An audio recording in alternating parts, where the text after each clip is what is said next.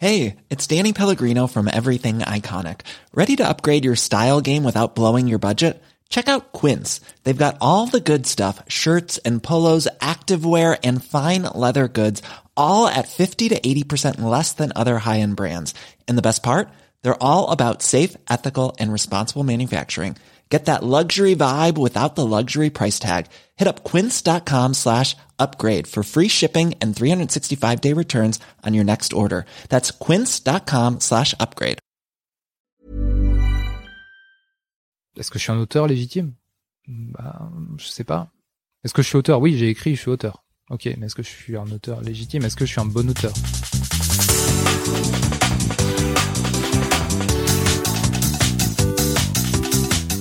Bonsoir à tous. Ah bah oui, bonsoir parce que j'enregistre cette intro un soir et puis qui me dit que vous écoutez ce podcast le matin, hein Donc voilà.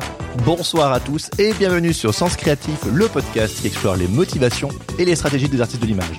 Je m'appelle Jérémy Kleiss, je suis illustrateur à Paris et vous pouvez me suivre sur Instagram at Jérémy Kleiss. Ce podcast est sponsorisé par Creative Pep Talk, le podcast de mon ami Andy G. Pizza. Creative Pep Talk aide les créatifs à développer un travail épanouissant artistiquement et florissant professionnellement. Si vous êtes autant passionné par les métiers créatifs que moi, que vous comprenez l'anglais et que vous êtes obsédé par la pizza, alors Creative Pep Talk est fait pour vous. Pour en savoir plus, visitez creativepeptalk.com et suivez Andy sur les réseaux sociaux at AndyGPizza. Aujourd'hui, je suis très heureux de vous présenter ma discussion avec l'illustrateur de talent, j'ai nommé Benjamin Flou. Si vous vous intéressez un tant soit peu à l'illustration française, alors il est fort probable, selon moi, que vous ayez un jour croisé ces magnifiques images. Qu'il s'agisse d'un jouet pour la célèbre marque Jeco, d'une série d'illustrations pour Astrapi, d'une illustration éditoriale dans Télérama ou d'une campagne de publicité pour Airbnb, en matière d'illustration, Benjamin ne se cantonne pas à un seul créneau, et son travail est visible un peu partout. D'ailleurs, en parlant de ça, après l'animation, la publicité, la communication et la presse, c'est désormais dans le monde de l'édition que vous pourrez aussi le retrouver. Car oui, Benjamin est également l'auteur de plusieurs ouvrages, dont La mille éclats dorés, son premier livre en tant qu'auteur. D'ailleurs, vous m'excuserez, mais dès la première minute de l'interview, sans vraiment introduire le sujet, je fais une référence à son livre. Vous êtes désormais prévenu, quand je fais mention de La mille éclats dorés, il s'agit bien là de son premier livre. C'est la première fois sur ce podcast que j'avais l'occasion de parler du milieu de l'édition avec l'un de mes invités. Du coup, on parle pas mal de ça de la discipline nécessaire à l'élaboration d'un livre, du plaisir de l'écriture et de sa passion pour la recherche documentaire, on aborde aussi les questions de la réalité économique liée à l'édition, et on aborde même l'épineuse question de la légitimité à la française. Et puis, on parle de plein d'autres trucs, mais pour ça, je vous laisse découvrir par vous-même. Benjamin habitait autrefois à Paris, c'est comme ça qu'on s'est connus, mais depuis deux ans, il habite dans le sud de la France. Au pot d'échappement de la capitale, il préfère désormais le pastis et le soleil de Marseille. On se demande pourquoi. Mais comme Benjamin était de passage à Paris cet été et que cela faisait un bout de temps que l'on ne s'était plus vu, d'une pierre deux coups, j'en ai profité pour l'interviewer. Alors, sans plus attendre, voici ma discussion avec Benjamin Flou. Bonne écoute. Benjamin, bienvenue. merci de me recevoir. Ah bah écoute, euh, ça me fait super plaisir parce que t'es comme l'ami l'éclat doré, très rare parce que maintenant t'as déménagé à Marseille. C'est ça. Et avant, bah, on s'est connus à Paris, donc on se voyait un petit peu plus souvent. Et là, t'es de passage et je suis vraiment ravi que tu m'aies écrit que tu allais passer. Donc, euh, merci à toi. C'était avec plaisir. C'est vrai que ça fait peut-être bientôt deux ans qu'on s'est pas vu ou un an et demi. Et oui, c'était, je pense que c'était nécessaire, quoi. Carrément. Carrément, ça me fait trop plaisir. Bon, tu connais la première question maintenant. Ah, j'avoue que j'ai oublié. Je te dis, ça fait quelques temps que j'ai pu écouter le podcast. Qu'est-ce qui te motive à sortir du lit le matin? Ah, qu'est-ce qui me motive à sortir du lit le matin? C'est vrai que c'est ça. Tu vois, je m'étais déjà fait des réponses dans ma tête en écoutant le podcast. Je me qu'est-ce que je vais répondre à ça et tout. Et puis là, j'ai complètement oublié ce que ce que je me disais que je répondrais. Ce qui me pousse à sortir du lit le matin, c'est en général, en fait, la veille au soir, je me je me dis tout ce que je vais faire dans la journée le lendemain. Donc je me réveille en général et je sais déjà ce que je dois faire et je suis déjà à fond pour le pour essayer de de de bosser le plus possible. En général, je, je le matin, c'est là où je suis le plus créatif et le plus motivé. Et en général, je me lève, je fais un café et tout de suite, je suis au travail et je dessine. Genre, en l'espace de cinq minutes, bim, t'es parti. Ouais, c'est ça. Et c'est c'est le moment que je préfère parce qu'on a le, cerveau qui est qui est complètement embué, engazé. Et du coup, je pense que quand je me réveille, déjà, j'attends ce moment-là où je suis dans un état de flow et, et où le travail est là, quoi, où, où, tout se passe très bien et la créativité est là, le travail est là et tout coule naturellement. C'est le meilleur moment de la journée. C'est parce que tu as tout planifié la veille, quoi. Tu sais exactement là où tu vas aller. Ouais, en général, c'est ça. Bon, c'est pas toujours le cas. Hein. On n'est pas, je suis pas non plus un militaire ultra rigoureux, mais euh... mais c'est vrai que quand ça se passe comme ça, c'est c'est souvent le meilleur moment. Trop bien.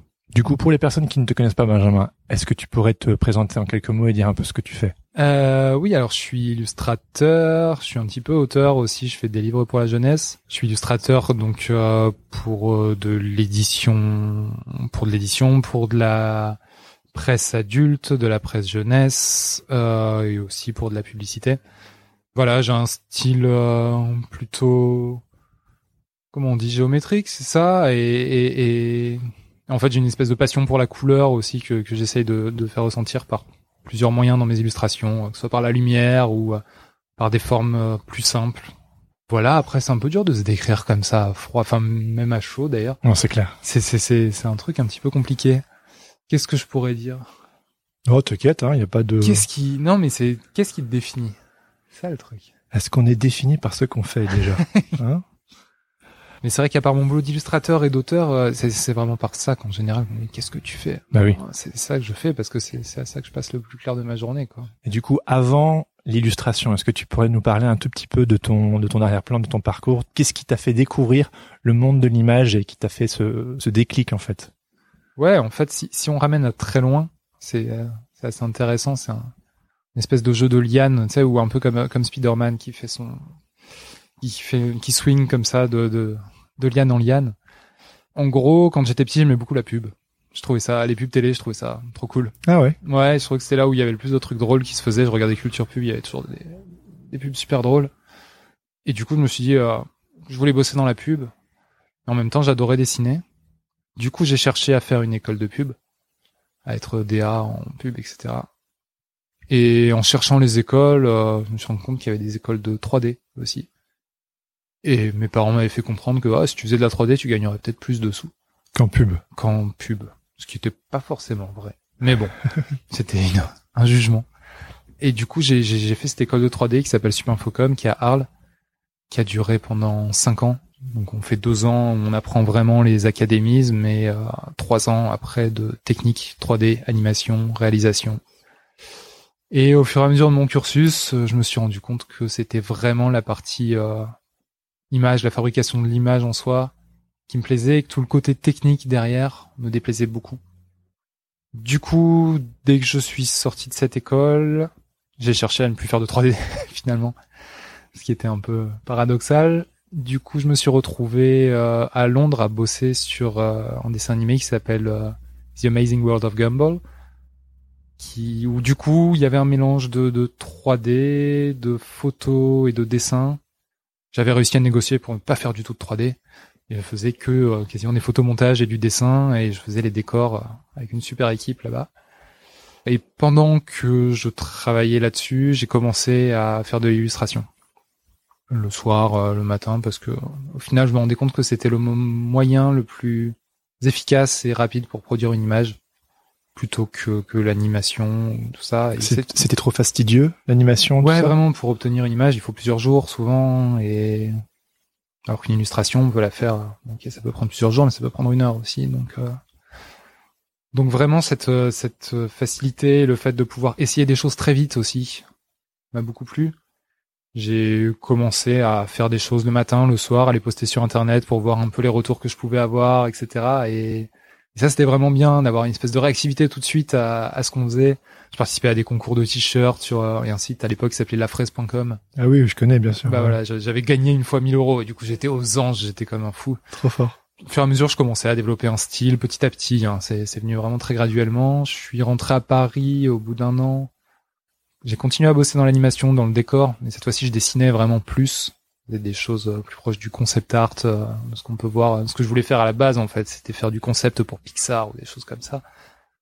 C'est pas du tout ce que j'ai fait, mais ça s'en rapprochait de plus en plus. C'était pour le Petit Prince, c'est ça hein? Alors j'ai fait pour le Petit Prince, euh, le long métrage. Le film, ouais. Et après, j'ai bossé aussi sur la série Oui Oui.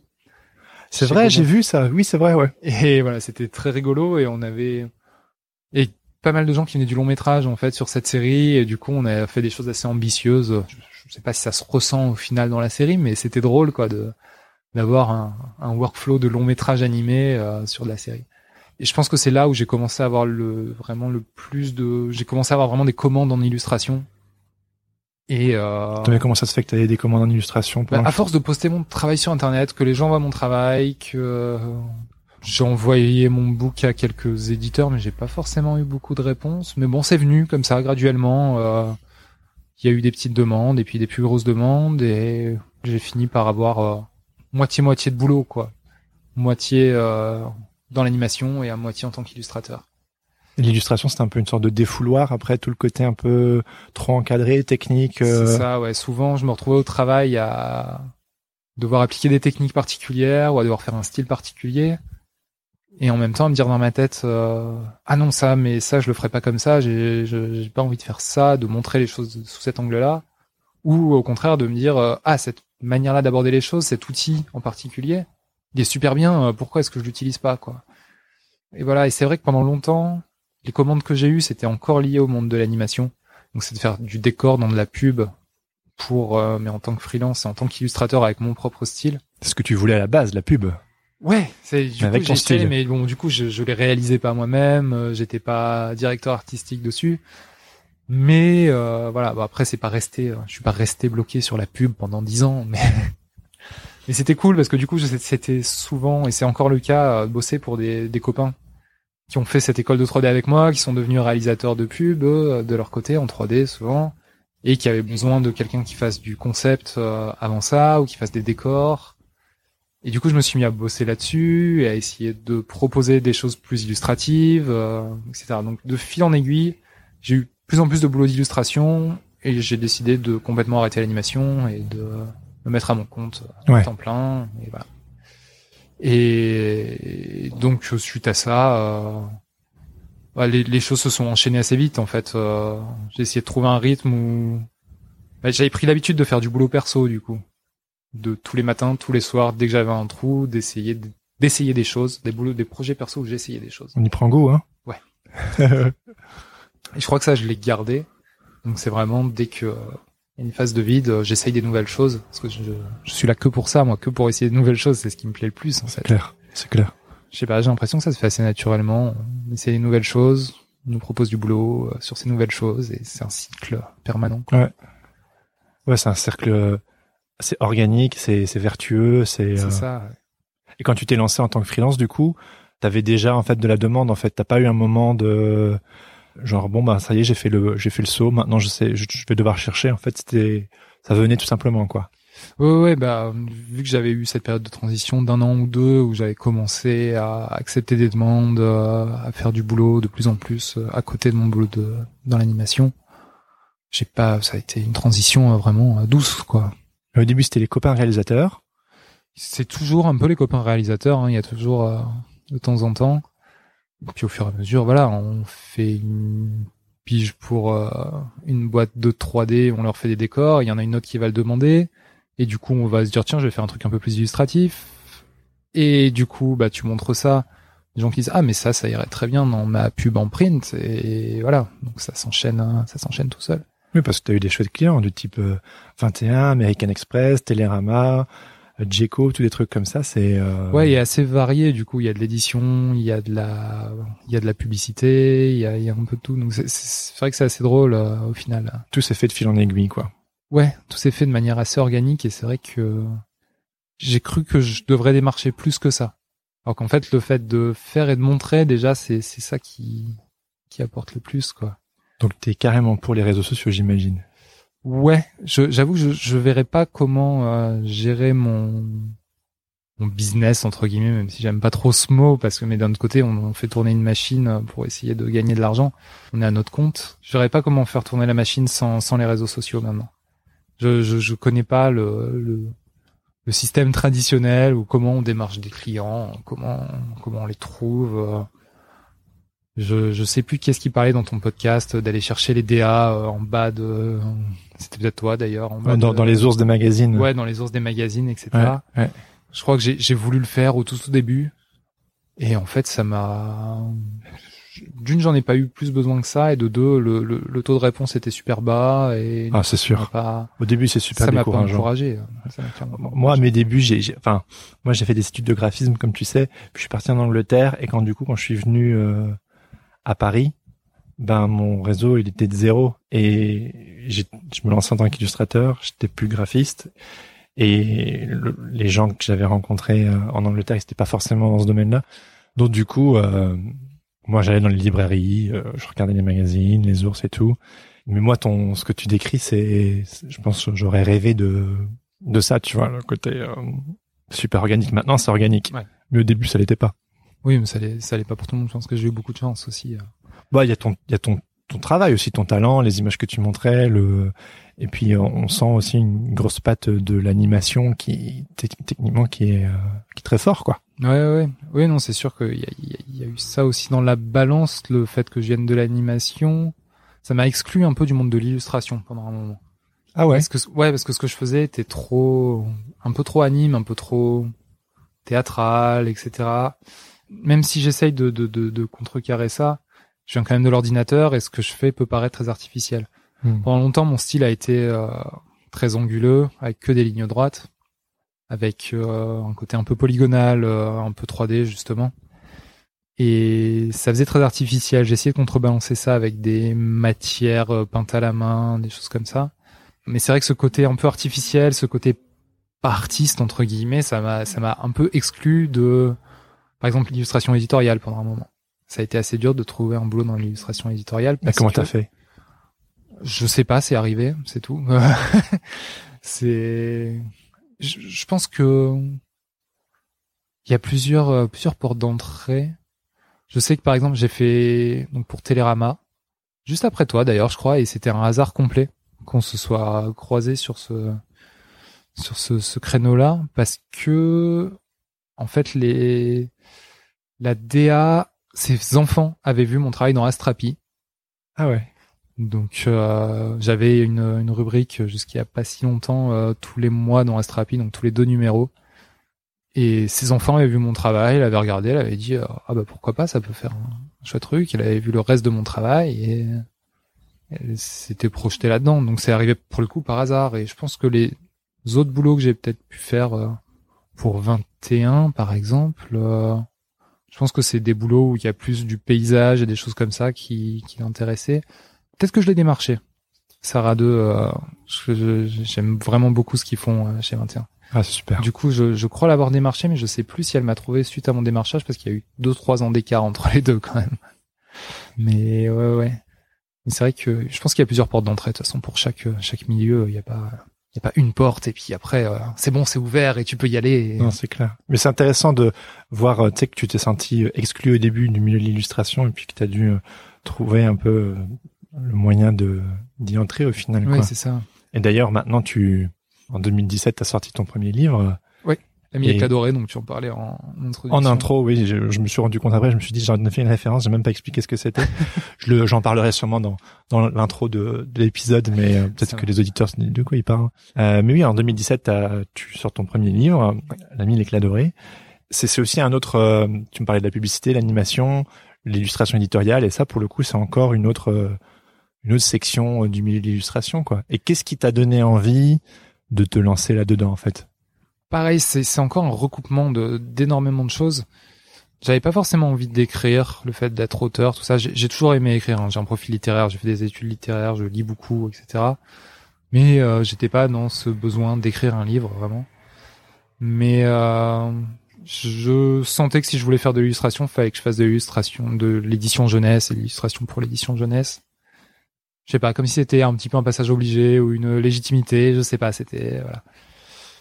Et euh, j'ai envoyé des images comme ça des éditeurs, dont une image d'un renard qui venait d'un projet un peu euh, particulier que j'avais à la base. Où, en gros, c'était à l'époque je faisais encore de l'animation. Je m'étais dit euh, ah j'aimerais bien faire un très long travelling où il se passe pas grand chose, mais juste on regarde le paysage quoi. Et j'imaginais ce renard qui traversait des paysages comme ça. Et ça s'est jamais fait parce que bien sûr c'est un projet perso et c'était de l'anime et j'avais jamais eu le temps de faire ça. Enfin, et donc j'avais des images ouais, de ce renard. Euh, aux éditeurs avec d'autres images, d'autres propositions graphiques, etc. J'étais pas encore euh, très arrêté sur un style à ce moment-là. Euh. Je voulais essayer de faire un truc aussi joli que Marc Boutavant parce que j'aimais beaucoup ce qu'il faisait, mais avec mon style à moi, etc. Et La Pastèque, donc qui est une maison d'édition québécoise que j'aime beaucoup, m'a répondu ah avec ton renard, il y a un truc cool à faire, propose-nous une histoire. Donc c'était royal. Euh, je me suis mis à écrire, j'ai bûché, j'ai bûché, j'ai bûché, et puis je suis revenu euh, quelques mois ou peut-être même un an plus tard avec un dossier plus complet, une histoire que j'ai proposé quand même à d'autres éditeurs euh, par sécurité. Mais au final, personne l'a pris, sauf eux. Et donc on a fait le livre et ça a très très bien marché. Donc je suis vraiment content. On l'a traduit en anglais, en allemand, en italien, en espagnol. Waouh. Et ouais, du coup, je suis très content et il y a la suite qui va sortir euh, en octobre. Oup, oup. Trop bien. Toujours chez la pastèque. Toujours chez la pastèque, oui. Euh, bon, c'est une suite indépendante, hein, donc c'est pas genre le numéro 2, c'est pas la suite des aventures. Le renard qui se dit bon, je vais quand même aller la, chercher de nouveau. Euh, c'est ça. Voir s'il y en a d'autres. Euh. Ouais, ouais, non, c'est c'est vraiment un livre indépendant du premier, mais mais c'est c'est intéressant aussi de faire une suite. C'est un, c'est un exercice particulier, mais du coup, de faire ce livre la partie auteur, écrire, ça m'a lancé un peu là-dessus aussi. Quoi. Non, mais j'avais justement envie d'en parler un peu comment, parce que bon, voilà, t'es illustrateur en effet, mais l'écriture c'est un tout nouveau euh, travail, j'imagine. Enfin, je veux dire, je j'imagine que tu écrivais déjà avant, peut-être pour toi ou quoi, mais euh... bah, finalement très peu. Hein. J'ai fait, alors j'ai fait deux ans de fac euh, en communication avant d'aller dans cette école de 3D. On avait quand même des boulots d'écriture. Et j'avais une prof qui, qui m'encourageait vachement, qui disait euh, qui trouvait que j'avais un style particulier dans la manière dont j'écrivais, etc. Je sais pas si c'est vrai, mais ça encourageait vraiment. Ça, ça, permet de se donner au moins une, certaine crédibilité, une certaine confiance en soi qu'on peut mm. ne pas avoir parce que on vient pas du tout de ce milieu de l'écriture. Et du coup, quand on me dit écris un truc, euh, est-ce que je suis légitime? Enfin, euh, bonjour, je m'appelle Benjamin, j'ai 31 ans. enfin, je, on peut écrire n'importe quoi et, et on n'a pas le recul nécessaire pour savoir si on est bon ou pas. Qu'avec l'illustration, bon voilà, on a cette culture derrière nous. Euh, déjà, on sait, euh, je sais plus, bah, je crois que c'est Andy J. Miller justement qui disait ça, que qu'au final, euh, le talent entre guillemets, c'était plus le bon goût, c'est de savoir ce qui était bon et ce qui était pas bon. Et euh, avec le temps, en illustration, on a cette, ce référentiel là, on sait ce qui, ce qui est bon et ce qui est pas bon. Mais quand on est plongé comme ça dans l'écriture même si je suis un assez bon lecteur, c'est très très dur d'avoir le recul. Et j'ai pas les outils pour juger si ce que j'écris est bon ou pas bon. Du coup, c'était une plongée dans l'incertitude vraiment. Euh, j'ai pas écrit un chef-d'œuvre de la littérature du 21e siècle, mais c'est ok, ça, fait le job. Et c'est vrai que du coup, ça m'a un peu attisé la curiosité. J'ai envie d'écrire plus. Bien sûr, j'arrive pas à m'y mettre parce que je suis illustrateur et que je passe mon temps ça, à dessiner.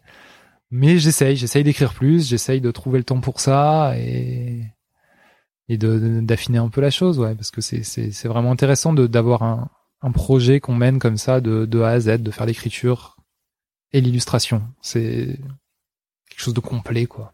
Ouais. Et tu dirais que l'écriture, c'est c'est vraiment la la mise en danger pour toi? C'est quelque chose de plus je sais pas si grisant est le mot, mais où tu prends un risque quelque part et du coup, euh, tu as quelque chose à conquérir?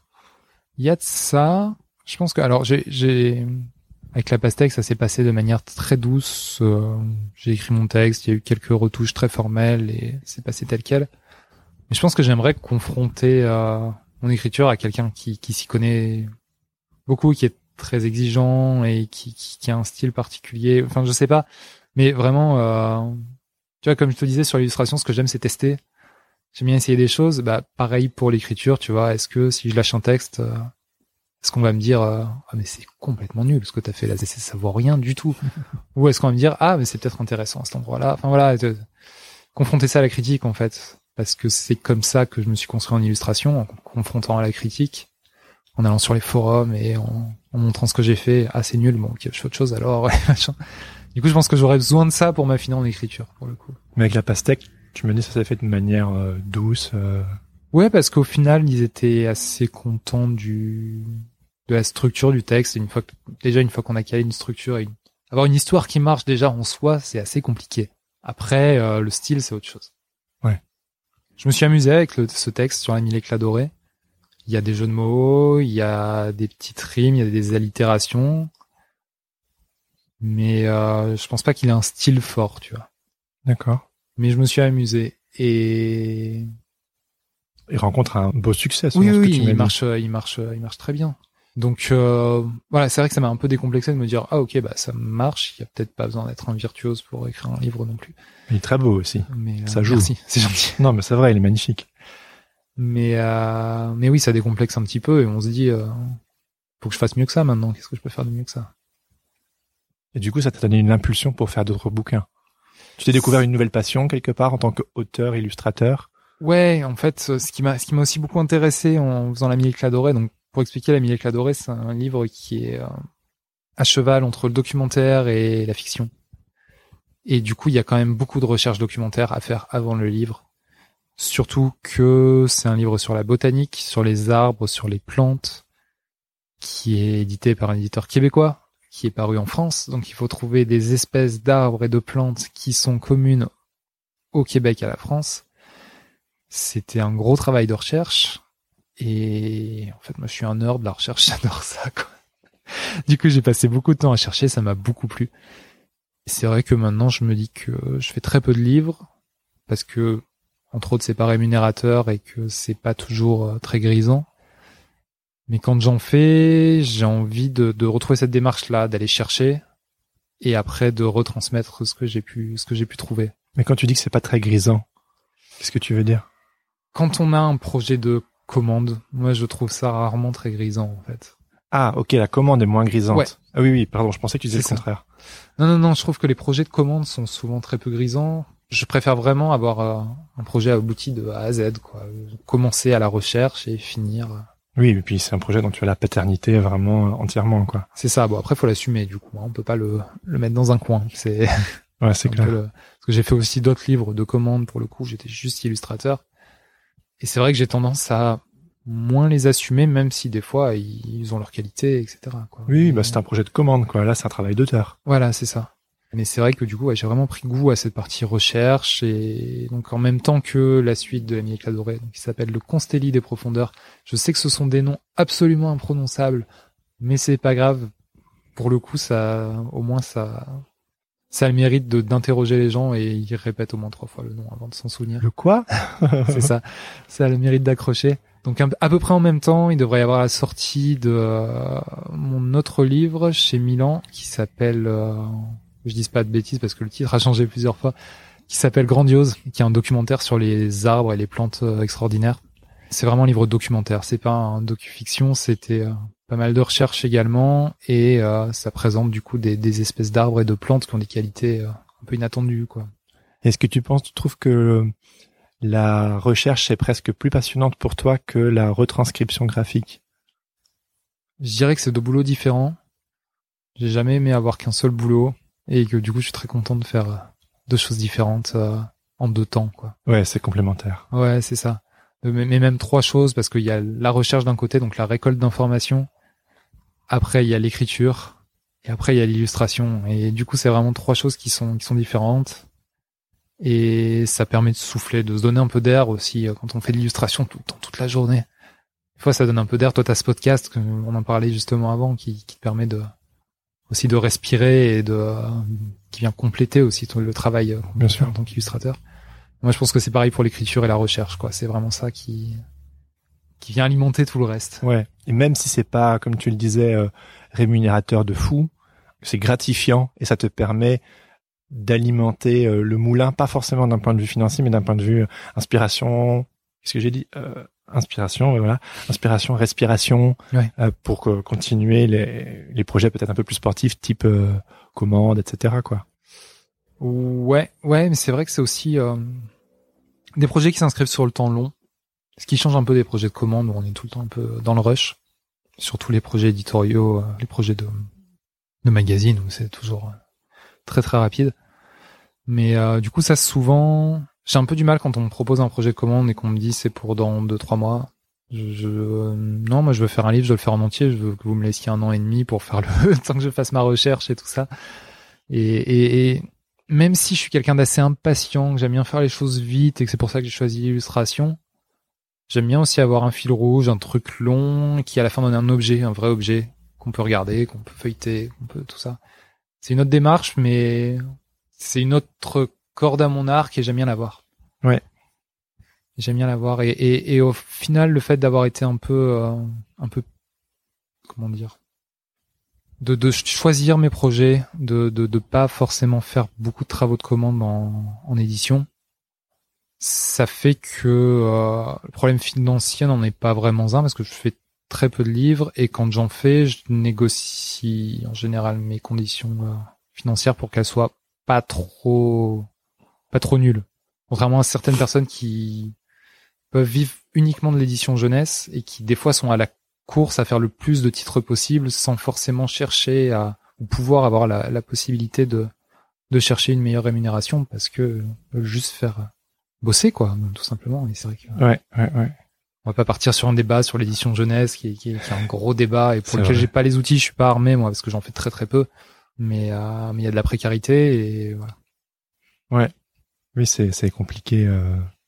Mais du coup, euh, je suis intéressé de savoir euh, comment tu t'organises. Tu sais, tu me parlais de projets longs, ça te prend un an et demi. Moi, l'édition, bon, j'ai j'ai aussi j'ai fait quatre bouquins, mais qui aussi de la, de la commande, un peu comme toi, où c'est pas forcément les projets que j'ai le plus envie de mettre en avant.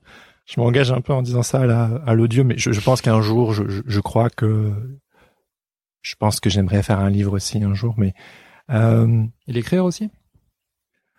Ouais, je crois, ouais, ouais, je crois. Oui, oui, en fait, euh, mais j'ai besoin de, de de mûrir et de laisser un peu. euh, T'as besoin de te lancer et d'écrire surtout. Ouais, ouais, c'est vrai, t'as raison. Mais le podcast, tu vois, ça m'occupe déjà bien. En fait, c'est drôle parce que euh, tu vois, tu parlais tout à l'heure de de commandes, le côté euh, rapide, etc. Moi, c'est quelque chose que je trouve euh, hyper grisant, euh, le côté. euh, je pense que j'ai un petit côté impatient où j'aime bien euh, passer d'une chose à l'autre. Et comme toi, c'est pour ça que je fais illustrateur des trucs qui se traînent et tout, euh, ça me, je pense ça, ça me lasse. Et le podcast, il y a aussi ce côté très euh, immédiat au final. Je veux dire, là, on discute dans la boîte euh, dans une demi-heure et puis j'aurai un C'est petit travail. demain quoi. Non, quand même pas. Mais ouais, ouais. Tu vois, il y a un côté euh, très rapide. euh, et puis je sais que toi et moi, bon, c'est complètement une une parenthèse, mais euh, je sais que toi et moi, on a aussi un peu le côté, enfin, des influences musicales un peu communes, notamment le côté punk rock. Et en fait, euh, c'est c'est bizarre à dire, mais pour moi, c'est un peu une parallèle. J'ai- J'aime beaucoup l'énergie directe, Ouais, tu vois, du punk, du punk hardcore, le côté genre, bim, j'ai ce truc à dire, je le mets là, et même dans le, euh, un peu le, le- comment dire, euh, c'est peut-être l'énergie de la jeunesse, je sais pas, il y, y a moins d'artifice, mais avec le temps, attention, je commence à apprécier le, la texture, le, les différents niveaux qu'on rajoute et le, le fait qu'on prenne plus son temps. Bon, j'ai que 30 ans, hein, mais euh, je, je pense que j'apprécie de plus en plus en fait euh, Mm. le fait de prendre son temps et je, je peux voir ça arriver peut-être euh, à un moment donné. Mais bref, tout ça pour dire que, comme tu soulevais le- la question de euh, bah, que financièrement c'est pas c'est pas ouf euh, et je sais qu'il y a des gens qui ont écouté le le podcast ont aussi envie de faire des livres etc on se demande comment économiquement euh, ça fonctionne derrière. Alors j'imagine que toi tu fais un équilibre entre euh, projet de commande et et livre en fait tu t'organises comment pour euh, pour réussir le, le grand écart? Moi, je crois qu'en gros, euh, je fais beaucoup de projets de commande. Et quand euh, j'ai assez de côté pour pouvoir prendre deux mois pour faire un livre, je fais ça. ah oui Mais euh, bon, deux mois peut-être répartis sur euh, une année ou trois mois répartis sur une année, euh, à coup de deux semaines par-ci par-là. Mais voilà, en général, je, je, je pense que en en deux semaines, je peux faire un petit peu de recherche doc et envoyer un pitch à l'éditeur. Et puis euh, deux mois plus tard, bah, je reprends deux semaines, trois semaines, un mois et j'écris un texte, plusieurs versions du texte et je lui envoie. Et après, quelques mois plus tard, je fais les illustrations pendant, euh, là, j'ai fait ça pendant un mois non-stop. Ah oui tu te laisses pas interrompre par un autre euh, projet de commande par exemple Quand euh, alors ça dépend, mais c'est vrai que là, pour les deux derniers livres dont j'ai parlé, j'ai vraiment tout mis en stand-by. J'ai refusé pas mal de projets de commande que j'avais ces deux livres, euh, ces deux livres là qui étaient à finir. Donc j'ai refusé tous les projets euh, éditoriaux, pub, euh, tout ce qui me venait. Je disais non. Et ça te donnait envie quand même ces projets?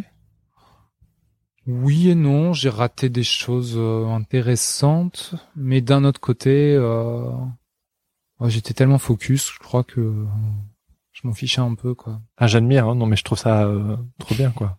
Genre, moi, je sais qu'il y a des choses que j'aurais vraiment du mal à refuser parce que ah, j'ai toujours voulu être dans ce magazine ou bosser pour ce client.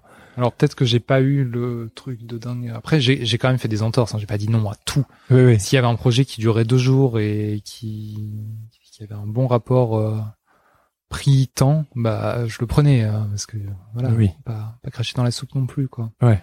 Mais c'est vrai que j'ai été assez assez intransigeant là-dessus et pour pouvoir finir euh, tout dans les temps, etc.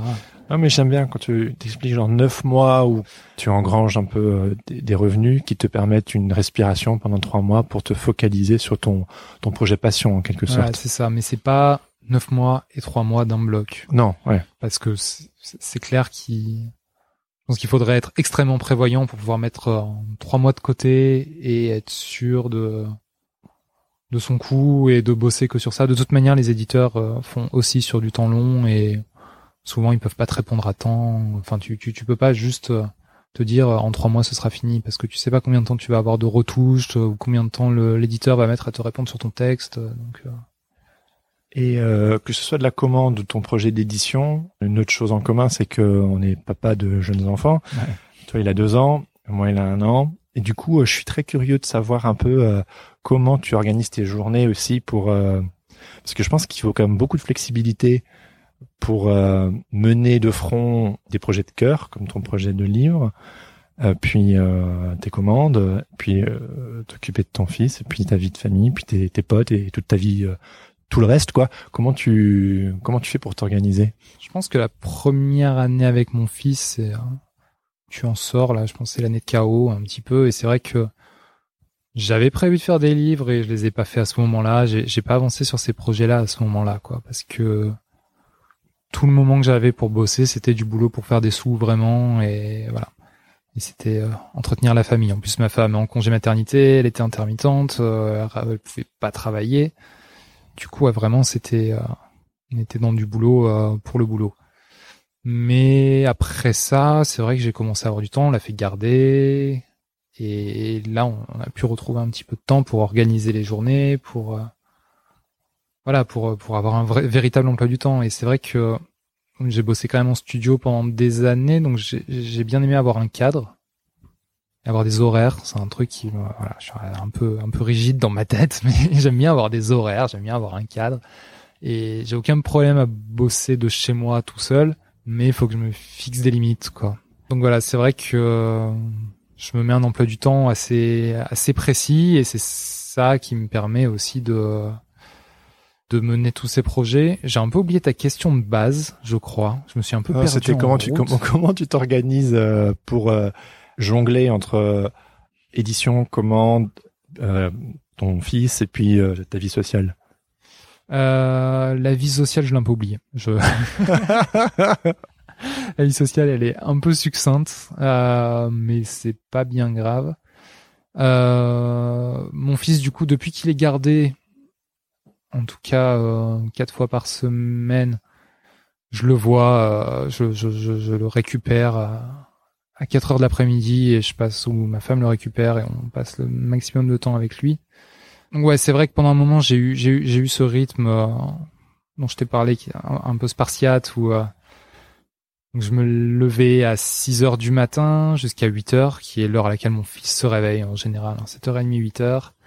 Donc je travaillais de 6 heures à 8 heures, puis de 10 heures à midi, puis de 14 heures à 16 heures en mode euh, assez intensif et avec euh, un emploi du temps très cadré. Je savais que euh, de 9 à 10, euh, il fallait que je fasse ça, parce qu'à 10 heures, il fallait que j'envoie telle, telle commande. Après, je pouvais passer sur tel autre projet, et il fallait que j'envoie à tel moment. Voilà, tout était très cadré. Et c'était super efficace, parce que du coup, c'est un peu...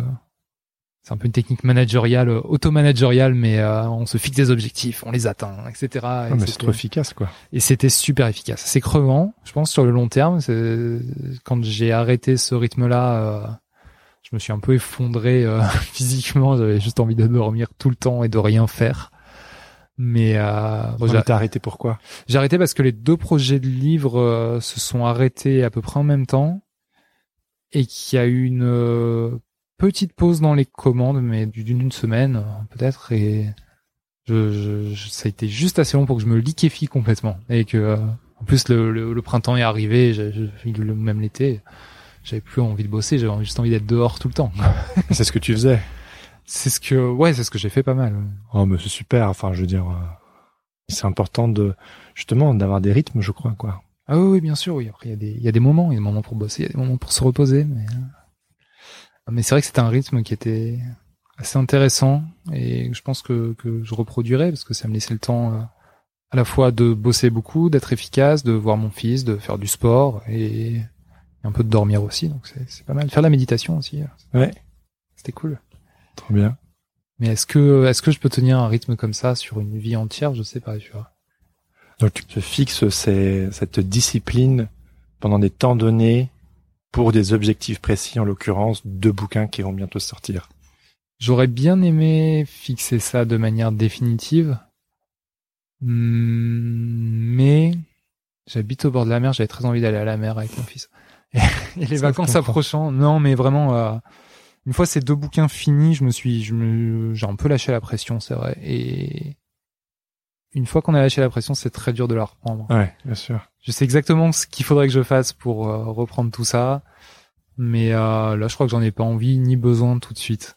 Mais c'est vrai que c'est un rythme qui est qui est assez enviable au niveau de la productivité et des fois on a envie de ça fait un peu euh, recette magique euh, pour pouvoir tout rendre dans les temps et faire du boulot perso euh, parce que en parallèle de ça j'ai réussi quand même à faire un petit peu de boulot perso là j'ai sorti une série de prints que j'ai mis sur ma boutique euh, On mettra le lien dans les notes. Yes, dans les notes. Euh, c'est des séries limitées, donc j'espère qu'il en restera encore. Dépêchez-vous, dépêchez-vous.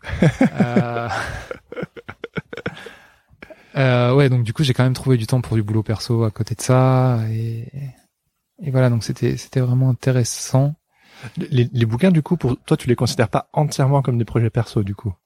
Pour moi, s'il y a des sous derrière, c'est pas des projets perso. Ah oui, d'accord. Projet perso, quand je parle de projet perso, moi, en général, c'est des projets où je teste des choses, je les montre aux gens, et si ça les intéresse, j'essaye de leur vendre. Mais euh, enfin sous forme de print ou, euh, ou sinon de faire du juste des cartes postales que je me mets voilà à disposition ou des cartes de visite, des choses comme ça. Mais euh, mais oui, souvent c'est juste pour tester des choses. J'ai fait une série de portraits il y a pas très longtemps, juste parce que je me rendais compte que j'en faisais plus du tout du portrait et que j'avais envie de tester des choses.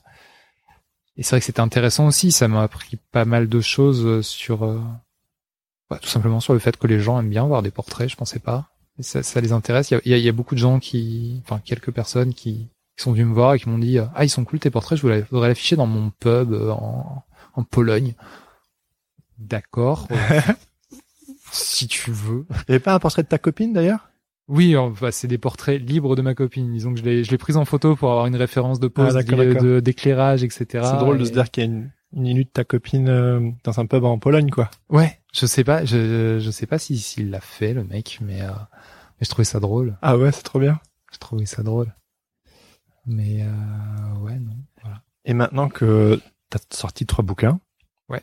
Et quel effet ça fait? Je m'explique. Tu m'as plusieurs fois parlé de légitimité. Et c'est intéressant parce que c'est un mot que j'entends beaucoup plus souvent euh, en France. Et j'en parlais avec quelqu'un dernièrement qui me disait que comme si en France, pour être un artiste auteur affirmé, il faut avoir sorti un bouquin. Et tu disais tout à l'heure bah, que tu avais l'impression que c'était une sorte de passage obligé. Et est-ce que maintenant que tu en as fait un slash deux trois, est-ce que tu as bien vécu Enfin, enfin comment dire euh, Qu'est-ce que ça fait quoi? C'est un peu dur à dire. Je, je me sens pas légitime pour autant d'avoir fait des bouquins. Je crois quand on a un peu ce, ce- ce problème de légitimité ou de, de syndrome de l'imposteur, tu sais, ce genre de choses, on est toujours en recherche de l'étape d'après. euh. Il y a un moment, ça a été, euh, je, je me rappelle avoir fait une expo avec des potes et le mec qui organisait l'expo, il parlait d'un d'un des mecs qui avait dit, euh, mais lui c'est un vrai illustrateur, il a un agent. Et j'étais ah ouais, je suis pas un vrai illustrateur, j'ai pas d'agent. du coup, j'ai eu cette quête de l'agent pendant un moment. Je voulais à tout prix avoir un agent. Voilà. Et Maintenant, t'en as deux. Maintenant, j'en ai deux. c'est bon maintenant. Ça va. Euh, mais mais ouais, je pense qu'on est toujours à, à la recherche de l'étape d'après. euh, là, ok, j'ai sorti des bouquins, mais euh, comme je te disais, je trouve pas que mon texte soit dingue. Est-ce que je suis un auteur légitime Bah, je sais pas. Est-ce que je suis auteur? Oui, j'ai écrit, je suis auteur. Ok, mais est-ce que je suis un auteur légitime? Est-ce que je suis un bon auteur? Hmm. Est-ce que je suis un bon fabricant de bouquins entre guillemets? Est-ce que mon bouquin a une valeur euh, autre qu'esthétique? Est-ce que ça les ambitions euh, pseudo écologiques de transmission de, de, de pensée écologique, euh, toute la pensée qu'il y a derrière, etc. Est-ce que j'ai réussi à faire passer ce message en sous-main comme je voulais le faire, etc. Il y a, y a toujours des des attentes et après est-ce qu'elles sont déçues ou est-ce que c'est réussi? Donc voilà, on est toujours on veut toujours aller à, à l'étape d'après niveau légitimité. euh, Bien sûr. Là, je, je, je, sais pas, j'adorerais faire un bouquin qui explique euh, aux plus jeunes euh, l'univers, le, le, le- à quel point on est minuscule face à l'univers, mais l'expliquer de manière euh, très scientifique et didactique, et à la fois fun, etc. Mais euh, j'ai du mal à imaginer ce projet-là euh, faisant moins de 1000 pages. Enfin bon, c'est, c'est, c'est, Avis aux éditeurs qui écoutent, si vous voulez un projet de 1000 pages qui défonce, voilà, vous savez, hein. ouais, euh, ça, ça, ça reste très ambitieux. Mais voilà, est-ce que, du coup, est-ce que j'ai ma légitimité en tant que vulgarisateur scientifique? Oui, bien sûr. Parce que c'est aussi ce que je fais. Est-ce que j'ai ma légitimité en tant que euh, artiste faisant des livres aussi? Parce que euh, je vois des, des auteurs qui font des livres qui sont artistiquement super intéressants. Et je me dis, mais jamais je voudrais faire ça. Est-ce que je vais forcément me poser la question de est-ce que ça va se vendre Parce que ça clive, c'est clivant. Et Attends, qu'est-ce qui est clivant?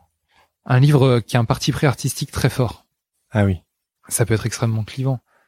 Donc si c'est clivant, est-ce que le les déjà est-ce que tu vas trouver un éditeur pour ça? Est-ce que tu vas trouver des libraires qui vont me défendre?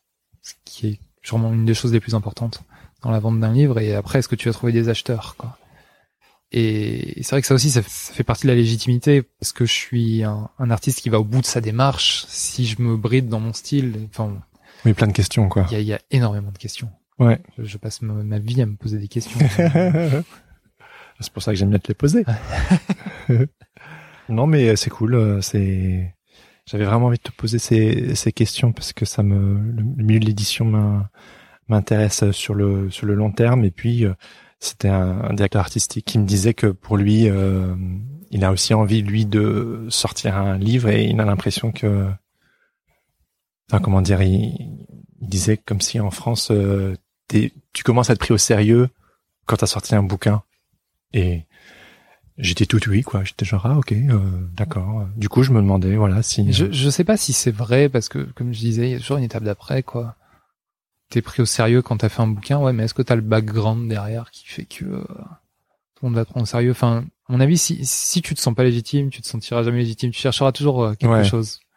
C'est vrai qu'en France, il y a une espèce de, de, de culture des clans. Alors, c'est mon impression personnelle, mais euh, de passer d'un bord à l'autre, c'est pas forcément évident. Soit t'es dans l'édition, soit t'es dans l'illustration commerciale, soit t'es DA, soit, enfin voilà, et, et passer d'un truc à l'autre, euh, c'est pas toujours évident. C'est pas toujours, en tout cas, moi j'ai l'impression que c'est pas bien vu. Je sais pas si c'est vrai, mais j'ai l'impression que bah, si tu veux appartenir à la bande, euh, bah, il faut faire la même chose que fait la bande. Donc Oui. si la bande fait juste du livre et quelques prints, euh, c'est ça qu'il faut faire, quoi. Et en même temps, j'ai pas envie de faire ça. Bah non, et puis j'imagine qu'au fur et à mesure du temps, on change. On a envie de, on a des autres envies, on a des autres ambitions, on a des choses différentes qui nous touchent. euh. Moi, je me souviens quand j'étais aux études, euh, j'étais plus touché par euh, des choses cool entre Mm. guillemets, euh, des choses que je trouve toujours cool, hein, par exemple. euh, oh non, j'ai pas envie de donner de nom. Mais euh, Si, mais euh, mais euh, aujourd'hui, je suis plus du tout touché par euh, les mêmes choses parce que c'est parce que j'ai changé quoi. Bref, ça, ça coule de source ce que je dis, mais euh, tout ça pour dire que je pense que c'est normal de vouloir passer d'un du, si je peux utiliser ce terme du- d'une industrie à une autre. Puis aussi il y a des il y a des ambitions artistiques et personnelles, prenons euh, l'édition, le travail d'auteur, et puis il y a des besoins parfois plus financiers euh, où on sait qu'on va plus faire du blé avec un projet de pub qui va permettre de financer euh, le projet de cœur et, les, je pense que c'est important. C'est un peu ce dont parle Andy aussi sur son pizza, sur son pizza, euh, sur son sur son podcast, c'est de d'avoir différentes sources d'entrée pour pouvoir permettre à la machine de continuer d'atteindre nos objectifs, quoi. C'est ça, c'est ça, c'est vrai qu'il faut. C'est important de diversifier un petit peu ce qu'on fait en tant qu'illustrateur, en tout cas en tant que illustration, en tant que business. Là, je parle en tant que que rentrée d'argent. C'est assez important de diversifier, d'avoir beaucoup de clients, d'avoir beaucoup de cordes à son arc. Je crois que pour ma part, c'était pas une volonté au départ. hein. C'était vraiment euh, une curiosité de toucher à plein de choses qui me font envie. euh. Je crois que si si je me retenais pas, euh, je ferais à la fois de la guitare du ukulélé et de l'édition de l'illustration et puis peut-être euh, je sais pas euh, de la plongée et puis enfin j'ai vraiment envie de Il te faut cinq vies, quoi. Ouais, non, je, je crois que je me, j'ai mon im- imaginaire qui se met en route très très vite dès qu'il y a quelque chose qui me plaît beaucoup, et euh, je m'imagine très vite euh, changer de métier et tout plaquer pour euh, faire autre chose. Du coup, dans l'illustration, j'essaye de rester dans le dessin et de toucher un petit peu à tout ce que je peux toucher, euh, Bah oui. parce que parce que ça m'a apporté et que euh, qu'il y a déjà un spectre assez large et voilà. Et c'est cool. Carrément. Dernière petite question que j'aimerais te poser. Tu as déménagé à Marseille il y a quelques années, Ouais, deux ans. Deux ans. Et euh, ben pourquoi, pourquoi tu, tu nous as quittés? Ah, Ça a été vraiment un crève-cœur. hein. J'adore Paris, euh, vraiment Paris. Euh, j'adore, euh, j'adore ne pas voir l'horizon. J'adore euh, les gens, euh, Je te crois pas. les gens en voiture qui crient. Bon, ça, j'ai, j'ai, j'ai la même chose à Marseille, ceci dit, je l'ai retrouvé facilement. J'adore, euh, j'adore le fait que, bah, on est en mode, au mois de juillet maintenant, quand on enregistre. Je suis arrivé ce matin par le train. J'étais en short et t-shirt et j'avais froid. J'y ai pas cru, oui, j'avais froid Ah, ici. À 9h du matin, j'avais froid alors que j'étais parti à 5h30 de, de Marseille et j'avais chaud. Ah oui, ben là t'as un t-shirt, un pull et un pantalon. et Ouais, moi je suis en t-shirt et en short. Ouais, voilà, mais bon. Tu... ouais. Donc du coup, euh... ouais, non, vraiment, euh, il y a une question de, de climat, une question d'horizon aussi. Hein. J'avais vraiment du mal à ne pas voir l'horizon, à voir que des toits, perte de vue euh, au maximum, au mieux qu'on puisse voir. Le manque de, de nature aussi, c'est quand même quelque chose qui est très important pour moi. J'ai grandi à la campagne et j'avais envie de le retrouver à un moment donné. Comme on disait un peu avant, bah, il y a deux ans, j'ai aussi eu un fils et du coup, bah, le, la question de bouger, de revenir un peu aux origines, parce que je suis originaire de, la région d'Avignon, bah, ça s'est posé quoi aussi de revenir un petit peu aux bases. Et, et voilà. Et bon, là, Paris, ça m'a jamais vraiment trop plu. Hein, J'y étais parce qu'il fallait y être Pour le travail. pour le travail. ouais. Ouais. Et, et du coup, dès que j'ai pu, euh, maintenant je travaille de chez moi. Donc, euh, je crois que si si c'était pas nécessaire pour le travail de ma femme d'être à, à Marseille, euh, on serait même au fin fond des Cévennes, enfin n'importe où, tant qu'il y a Ah un oui. petit peu de wifi, je pense que ça aurait été, euh, Ah, d'accord. ça aurait été Au ça, plus proche de la nature, au mieux, quoi. Ouais, ouais, c'est vraiment, euh, c'est vraiment ça qui me que je cherche quoi, parce que bah, on passe euh, au moins 8 heures enfermé euh, devant un ordi souvent et du coup de sortir et de se retrouver dans un environnement qui est aussi assez euh, cloisonné entre parce qu'au final euh, qu'on soit à Paris ou à Marseille quand on sort bah il y a encore des murs. C'est un truc avec lequel j'ai un petit peu de mal et du coup pouvoir sortir et voir loin et c'est c'est idiot mais la mer euh, on, on voit pas le bout. C'est un peu c'est c'est un peu Jean-Claude Van Damme ce que je dis hein, mais euh, mais mais du coup euh, mais du coup il y a, il y a une espèce de, de, de je sais pas d'aventure en face de soi. On, on peut euh, on Tout sait est pas où on possible. va, voilà tout est possible. Et il y a plus cette espèce de sensation d'enfermement qu'on peut avoir en ville quoi. Du coup ça c'est vraiment un truc qui, qui qui me fait beaucoup de bien je crois. Oui, puis t'as fait ton ton réseau, t'as pas forcément plus besoin, j'imagine, d'être euh, dans une ville euh, comme non ouais surtout que je bosse quand même beaucoup pour l'international du coup euh, tant que j'ai ma boîte mail en général euh, le business tourne quoi C'est- Nickel. Et puis là, t'es passé à Paris et on a pu se voir. Ça fait trop Ouais. plaisir. Et c'est c'est très chouette. C'est vrai que je passe pas souvent et j'aimerais passer plus souvent, mais bon, euh, les Parisiens viennent jamais à Marseille. pourquoi Mais pourquoi Alors qu'il fait beau. Mais toi, on va te revoir euh, en fin d'année. Je serai en décembre au salon de Montreuil, si tout va bien, salon du livre jeunesse. Et donc pour présenter euh, mes nouveaux livres. Rappelle-nous le, le nom, Le, les noms. les noms des livres. Ouais. Donc le Constelli des profondeurs chez La Pastèque. Co- comment? Le Constelli des profondeurs chez La Pastèque. 12,50 euros, je sais plus. Euh, et Grandiose chez Milan. Cool. Trop bien.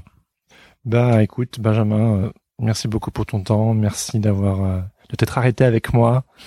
Et ça me fait ça m'a vraiment fait plaisir de pouvoir discuter avec toi. Donc merci à toi. Ouais, Merci à toi pour ton invitation et puis bonne continuation podcast. Oh yeah.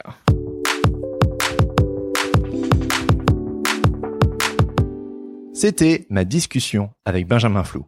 Merci à lui pour cet échange que j'ai personnellement trouvé très intéressant. L'occasion pour moi de me projeter un peu plus dans la vie d'un auteur jeunesse.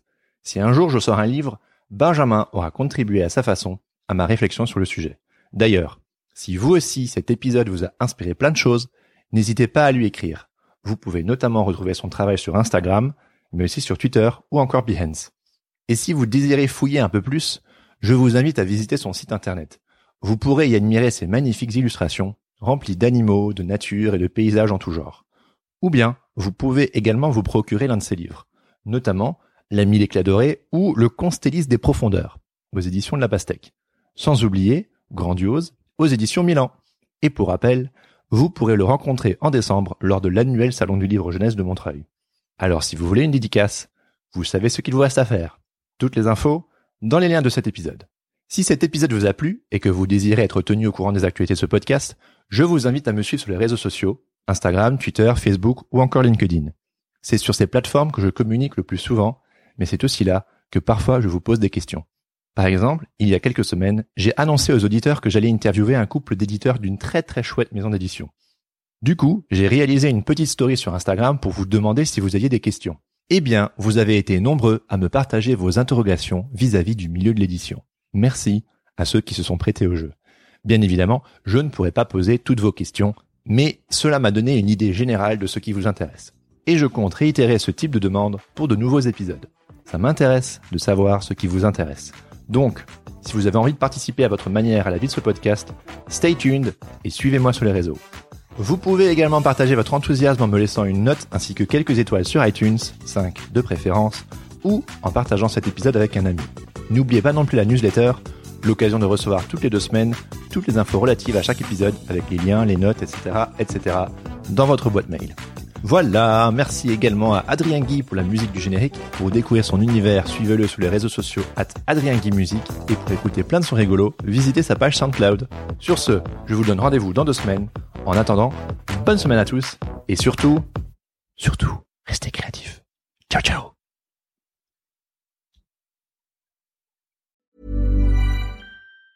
Planning for your next trip? Elevate your travel style with Quince. Quince has all the jet setting essentials you'll want for your next getaway, like European linen, premium luggage options, buttery soft Italian leather bags, and so much more. And it's all priced at 50 to 80% less than similar brands. Plus, Quince only works with factories that use safe and ethical manufacturing practices. Pack your bags with high-quality essentials you'll be wearing for vacations to come with Quince. Go to quince.com slash trip for free shipping and 365-day returns.